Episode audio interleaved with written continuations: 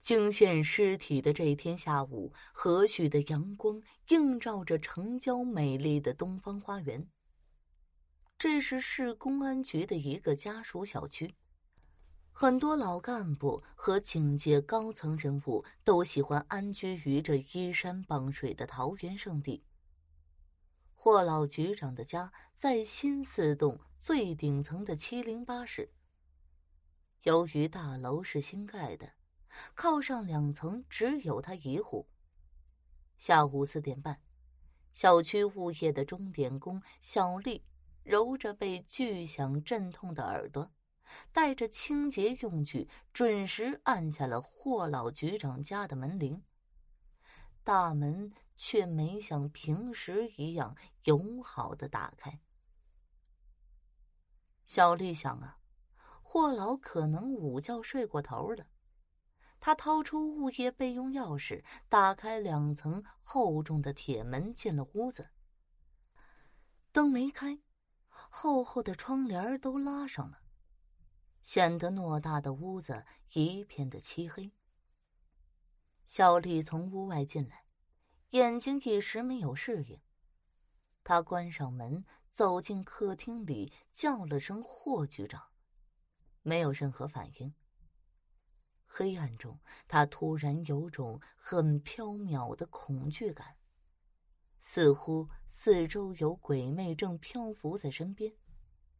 他眨眨眼，无意间回头，发现黑暗中自己身边竟无声无息的站着一个人。谁？小丽被吓得大叫一声，但定神细看，原来只是一面镜子。这小丽推开了门，昏暗的房间只有盏小台灯亮着。原来呀，这霍局长在这儿。他身穿警服，背对着小丽，坐在书桌前的摇椅上。局长啊，怎么不开灯啊？小丽边拿起打扫工具边问，可是没听到任何的回应。小丽冒出了不好的预感，她颤抖着慢慢靠过去，看到局长的头仰着，苍白的脸在灯光的侧映下显得异常恐怖。大张的嘴，咬着把手枪，鲜血喷溅了一地，血红的眼睛正死死的盯着小丽。他已经死了呀！惊恐的尖叫划破了宁静的暮色。接到报案后，刑警侦队队长高健带着助手林雪，晚饭都没吃就赶到了现场。由于案发地点非常特殊，现场已经被大批全副武装的警察、警车团团围住。他俩在此起彼伏的警笑声中进入了大楼。不一会儿。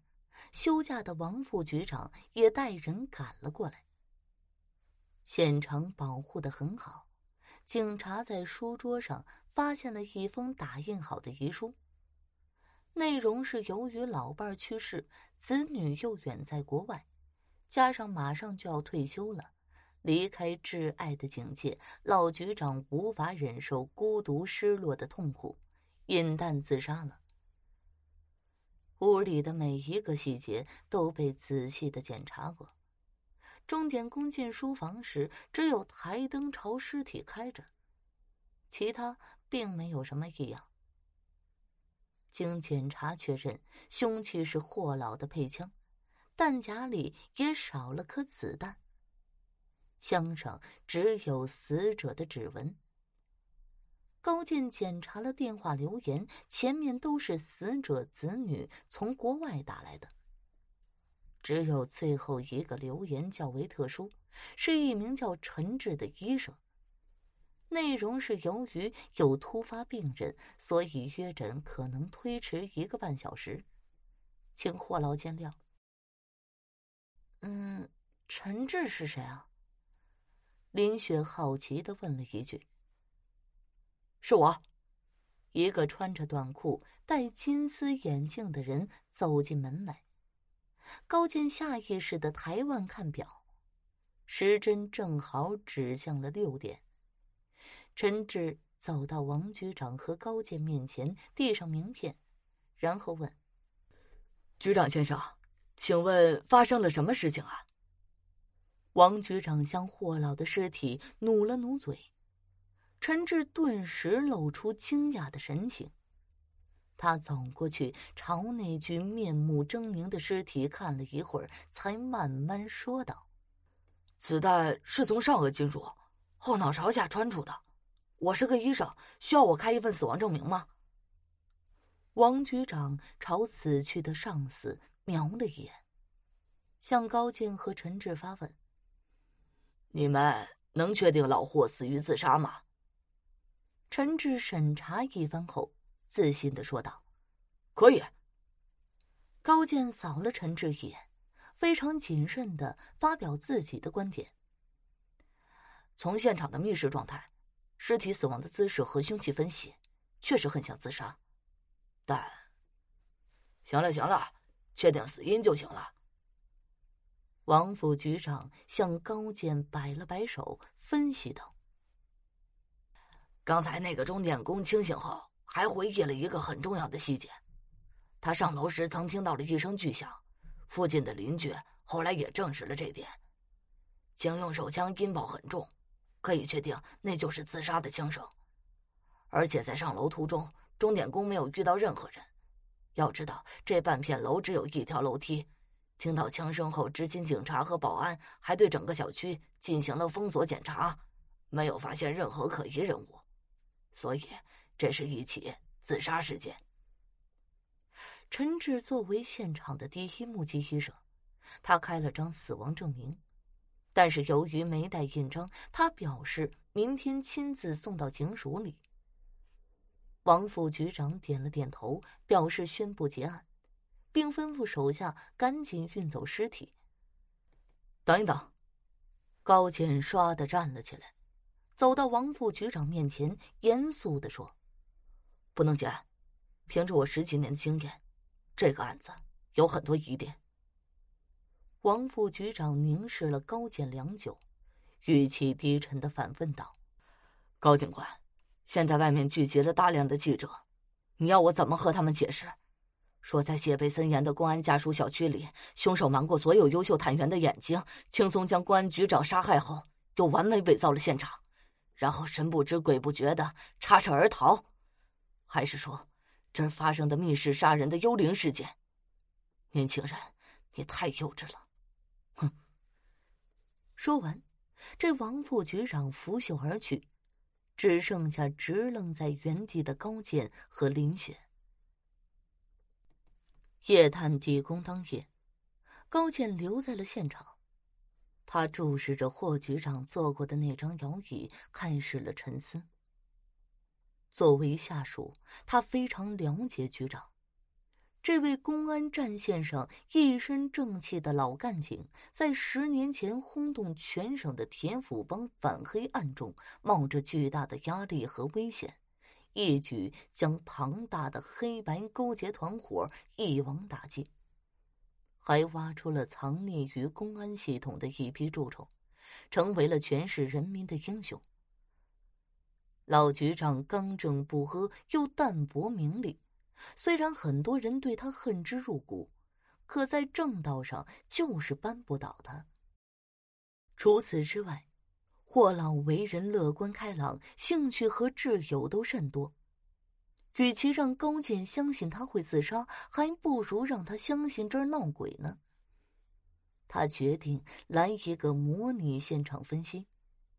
助手林雪将案发时的环境布置好了，高健开始现场模拟分析。整个房间诡异重重，厚重的尼龙窗帘遮蔽了一切的光芒。高健眼前出现了一个人，他慢慢踱过来，重重倒在摇椅上，然后打开台灯，让茫茫黑暗中。唯一的光源映着自己的眼睛，慢慢的抬起头来，将手枪塞到嘴里。这林雪打开了窗帘，屋内顿时光华绚烂。原来对面是一栋十层的大酒店。高健似乎明白了窗帘的目的，消除目标证人。那凶手是如何在短短时间内从只有一个楼梯口的大楼消失的？要知道，枪响后，保安和警察立刻封锁了整片小区，并进行了搜索。难道他会飞吗？高健觉得有必要去咨询物业管理者。林雪推开值班室的门，丁经理正在看球赛。高建及林雪儿的来访让他有些意外，但还是友好的接待了深夜拜访的警察。丁经理，我想向您了解一下大楼的建筑情况。呃，新四栋其实并非全新的房子，原来只有四层，地上两层是车库，地下两层是仓库。后来开发商见这房子设计的很紧凑，又特别结实。就没有拆，而是加盖了五层住宅楼，分别为东西两片隔离单元，各有一个楼梯入口。此外呀，在天台还加了太阳能挡板。那地下室呢？高健点上支烟。嗯，已经废弃了。以前为了战备，把下面挖的非常复杂，我没有深入过，也不太了解。高健想了想。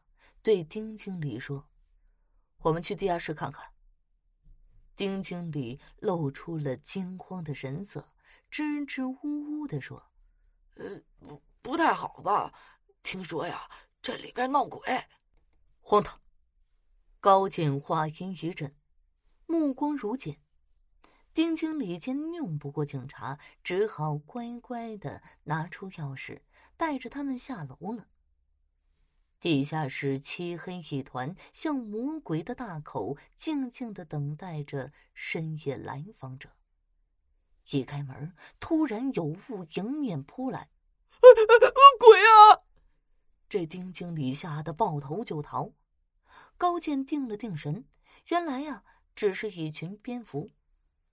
他很奇怪，封闭的地下室怎么会有这种怪物呢？未及多想。高健让惊魂未定的林雪守在外面，独身一人进入昏暗阴森的地下室。手电打开了，微弱的光束消失在黑暗深处。甬道左弯右拐，如入迷宫。高健艰难的摸索着前进。约莫十分钟后，前方隐现了一扇木门。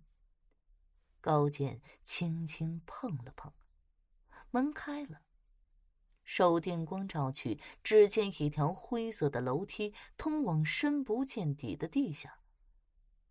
高健猛地停住了，他听见地下传来一种不同寻常的呜呜声，如地狱中索命恶鬼发出的哀嚎，悠远又似近在眼前。高健犹豫了一下，决定下去。很快，他的脚踝就淹没在深深的积水中。丁经理的破手电越发的昏黄，怎么也透不过四周无尽的黑暗。越往里走越黑，只有阵阵阴风传来的哭嚎。夜半独处，深不见底的地宫。胆大的高健也不禁打了个寒颤。突然，手电灭了，黑暗鬼魅般从四面八方扑来。高健努力的睁大眼睛向黑暗中看去，突然，这耳边响起了一股风声，高健的脑袋被硬物狠狠的击打了一下，他眼前一黑，重重的扑倒在地。